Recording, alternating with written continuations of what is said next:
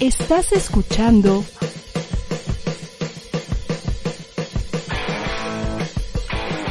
ADR Networks. Seguimos activando tus sentidos. Ya va a comenzar la entrevista del día en Rocco and Friends. ¿Cuál será el personaje de hoy? Acompáñanos.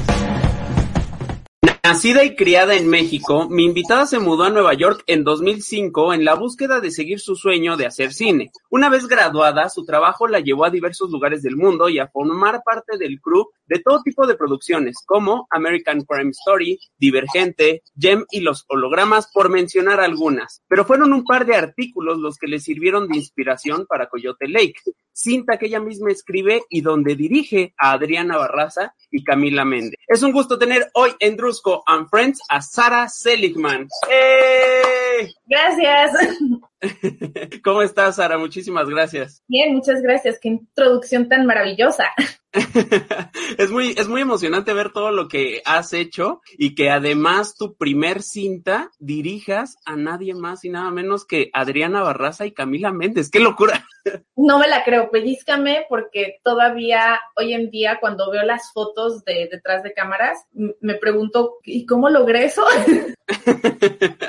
sin, sin duda traes pues obviamente eh, mucha escuela y más allá de términos académicos, lo mencioné, te graduaste, pero has hecho mucha escuela en todo tipo de, producciones, ¿no? Eh, y en diversas partes del mundo. Hace falta estoquearte un poquito en Instagram para darnos cuenta de que, wow, o sea, sí, sí que conoces el mundo. Sí, creo que fui, hice un curso de cine, no hice la carrera completa, pero hice un curso que me ayudó muchísimo, pero nada te ayuda más que estar en los sets. Y he tenido el privilegio de estar en sets en Estados Unidos, en México, en Rumania, ahora en España. Entonces, sí es una, una escuela, es la mejor escuela, ¿no? La práctica. Oye, y para alguien que ha viajado tanto, ¿cómo fue que te resultó tan evidente el lugar donde tenía que ser tu ópera prima? Porque uno, uno pudiera pensar que, pues, al participar en, en producciones extranjeras, a lo mejor pudieras tomar camino eh, y más por, por Europa, porque también has trabajado por allá, o más alejado de, de México, pero no, no necesariamente lo haces así. ¿Cómo fue que, que llegaste a la conclusión de que esta tenía que ser la historia que ibas a contar por primera vez como directora? Pues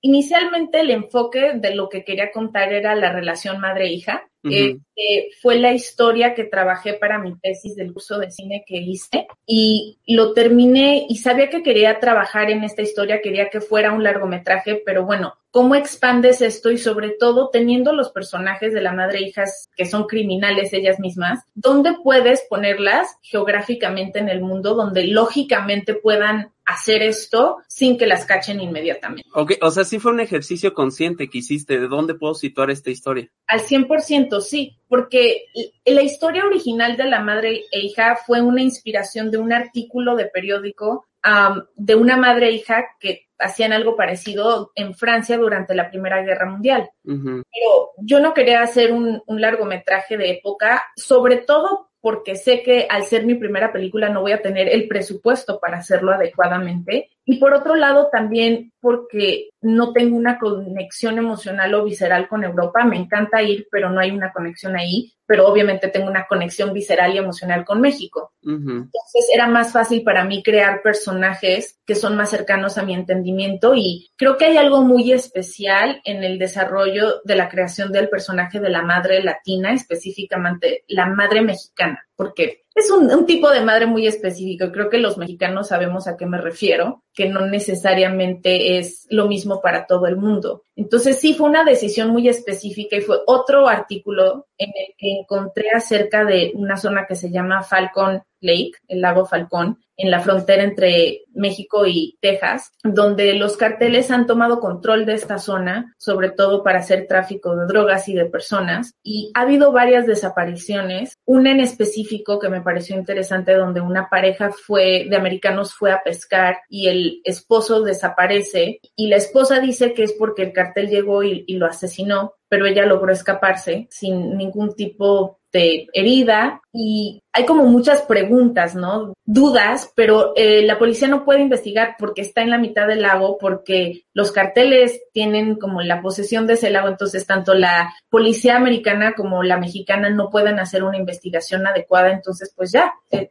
lo único que cuenta es lo que ella dice y la esposa, entonces dije, bueno, este es creo que geográficamente el lugar perfecto para que mis personajes de madre e hija puedan hacer lo que hacen sin que las cachen inmediatamente. Y por otro lado, en cuestión de historia, me pareció que era una excelente oportunidad de tener estos elementos que desafortunadamente son parte de México y de Estados Unidos y de la frontera, pero no hacerlos la parte central de la historia, sino simplemente las circunstancias en las cuales nuestros personajes viven y darnos la oportunidad de imaginarnos qué es vivir en un mundo donde eso es tu día a día. Y un mundo donde no se idealiza necesariamente a la mujer, porque tú mencionas algo que es bien interesante, la imagen que tenemos de las mamás en México, ¿no? Que es sumamente idealizada y que deben de sacrificarse por sus hijos y esta imagen, ¿no? Que si bien obviamente hay mucho de eso, por algo es, es casi que un estereotipo. Eh, en este caso, y, te lo voy a decir así, viendo la película me llamó la atención lo poco común que es ver a mujeres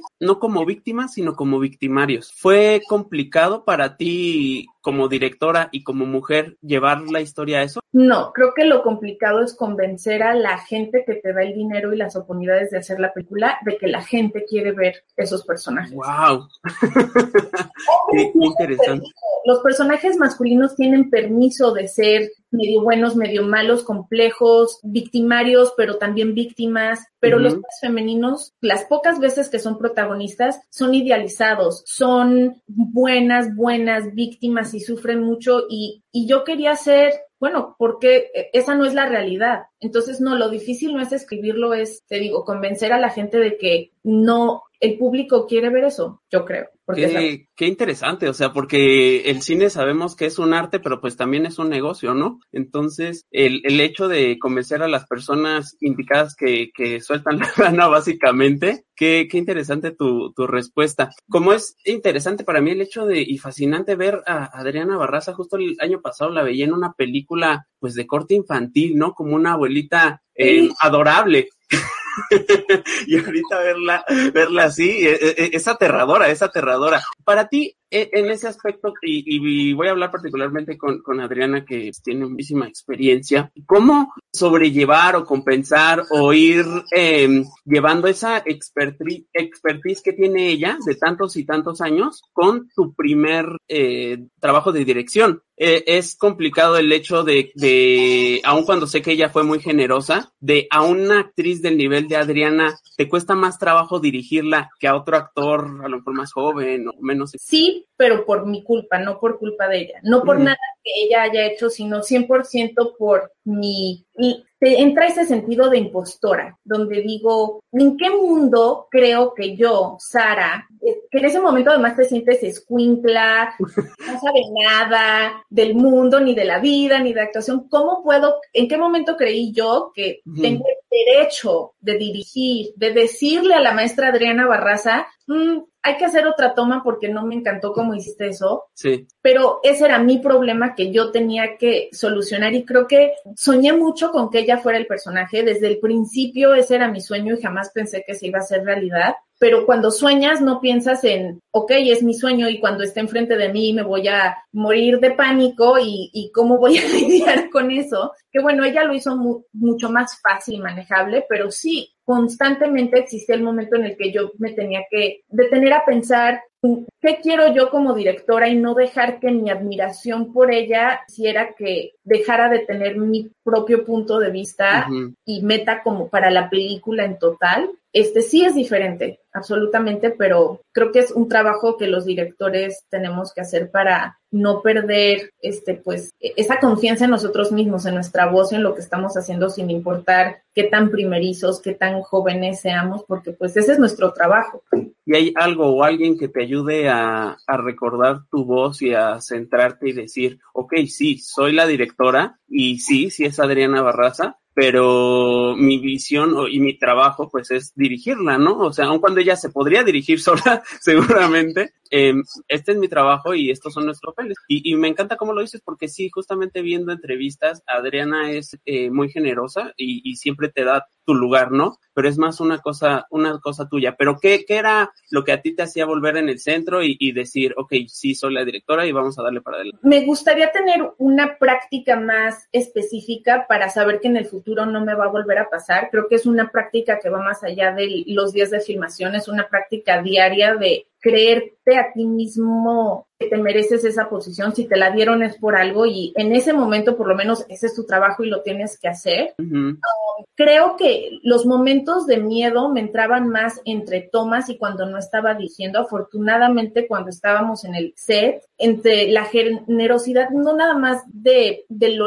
amable que es Adriana Barraza, sino generosidad con su tiempo y con su talento, este, creó en general una atmósfera muy abierta de colaboración con ella, con los otros actores, conmigo. Entonces no era tanto durante la dirección, sino que era como al final del día o entre tomas que yo me llegaban los momentos que decía, ¿por qué estoy haciendo esto? ¿Quién me dijo que yo podía? Y pues nada, es como no dejar que ese voz interna sea tu peor enemigo, ignorarlo y pues trabajarlo conmigo misma cuando estoy sola y bueno, recordarme que en última es una película, si lo hago mal no voy a lastimar a nadie, no voy a matar a nadie, no soy una cirujana, no es el fin del mundo, es un proceso creativo y estoy haciendo lo mejor que puede, pero sí es difícil uh, creérsela a veces. Sí, te agradezco, te agradezco tu respuesta porque además se puede traducir a cualquier cosa, ¿no? O sea, si no sé, un ingeniero nos está, nos está escuchando y lo ascienden, pues todo, todo es como de creérsela y insisto, ir, para adelante. El, el final, y ya igual para ir cerrando esta conversación, el final de tu cinta eh, es de esos que te acompañan por un, por un rato. ¿A ti esta historia o en general las historias que realizas, cuánto te acompañan? Sé que ahora ya estás trabajando en otra producción, o por lo menos así lo dice IMDb. Cuando empiezas a trabajar en algo nuevo, ¿dejas esa historia o te acompaña por más tiempo? Es difícil porque desde el punto creativo te acompaña, pero más como en una situación de qué hice mal, qué debía haber hecho diferente, cómo pudo haber sido mejor. Y obviamente, al igual que el síndrome de impostora, eso tampoco ayuda de nada. Ya fue, ya está, ya la hice, la tengo que dejar. Entonces es un ejercicio consciente de no permitirme quedarme en ese labor, sí tomar las, los aprendizajes, obviamente, para la siguiente película, pero no cuando es específico de qué debía haber hecho específicamente en esta escena para que esta escena funcione mejor, porque ya la hice, no la voy a cambiar, no, no hay como, es como vivir en el pasado. Igual, aplica para todo en tu vida. Es uh -huh. el ejercicio de saber que está en tu pasado y que ya no lo puedes cambiar y que ahora está en las manos del público, que espero que lo disfrute, espero que sea entretenida, divertida, los haga pensar, los haga enojarse, quizás tener un poco de suspenso, pero bueno, yo ya no he vuelto a ver la película de este, me rehuso a verla, no la vi cuando salió en cines acá, no la puedo ver porque... Es incómodo. Sí. sí, sí es, sí es incómodo. Sí. Justo mientras hablabas, te escuchaba y yo decía, sí, para mí es incómodo ver mis entrevistas, eh, será, será igual ver una película así de, ay, aquí por qué hice esto, aquí qué pasó aquí, qué locura, ¿no? Sí, creo que apenas ahora tengo un cortometraje que se llama Diego y apenas eh, lo dirigí en el 2013, uh -huh. apenas ahora en el 2021 lo puedo ver, sí le encuentro errores, pero ya no me causa efectos secundarios de estrés y ansiedad. ok, está bien, es lo que es. Entonces, bueno, quizás en algunos años puedo ver Coyote Lake sin, sin sentimientos de ansiedad. Seguramente que sí, pero mientras tanto, los que esperamos la vean es el público. Sara, muchísimas gracias por, por tus respuestas, las sentí súper honestas y sinceras y, y de verdad eh, espero que les vaya súper bien con la película que ahora llega. Eh, dinos por dónde podemos ver Coyote Lake y de verdad muchísimas gracias. No, gracias a ti por tu tiempo y la oportunidad. Pueden ver Coyote Lake en Apple TV y en iTunes, en México y en todos los países de Latinoamérica hispanohablantes, este, que nos da mucha emoción porque todo el elenco principal es latinoamericano, Adriana Barraza y yo somos mexicanas, por fin llega a nuestro país. Andrés Vélez es colombiano, por fin llega a Colombia. Manny Pérez es de la República Dominicana, donde también llega. Y bueno, espero que pronto la podamos llevar a Brasil, por el momento no estar allá, que es de donde es Camila Méndez. Pero por ahora estoy muy feliz de que llegue a mí. Y nosotros estamos felices de poder ver Coyote Lake. Nuevamente muchas gracias y, nada, vayan a ver Coyote Lake, ya lo mencioné en las plataformas y, nada. Te lo agradezco muchísimo. Yo soy Drusco y esperen una nueva invitada próximamente. Bye. Bye, gracias. Gracias. Te esperamos la próxima semana en Más entrevistas, más dinámicas y mucha, mucha diversión. ¡Ey! No te vayas, sigue con nosotros. ADR Networks. Activando tus sentidos. Estás escuchando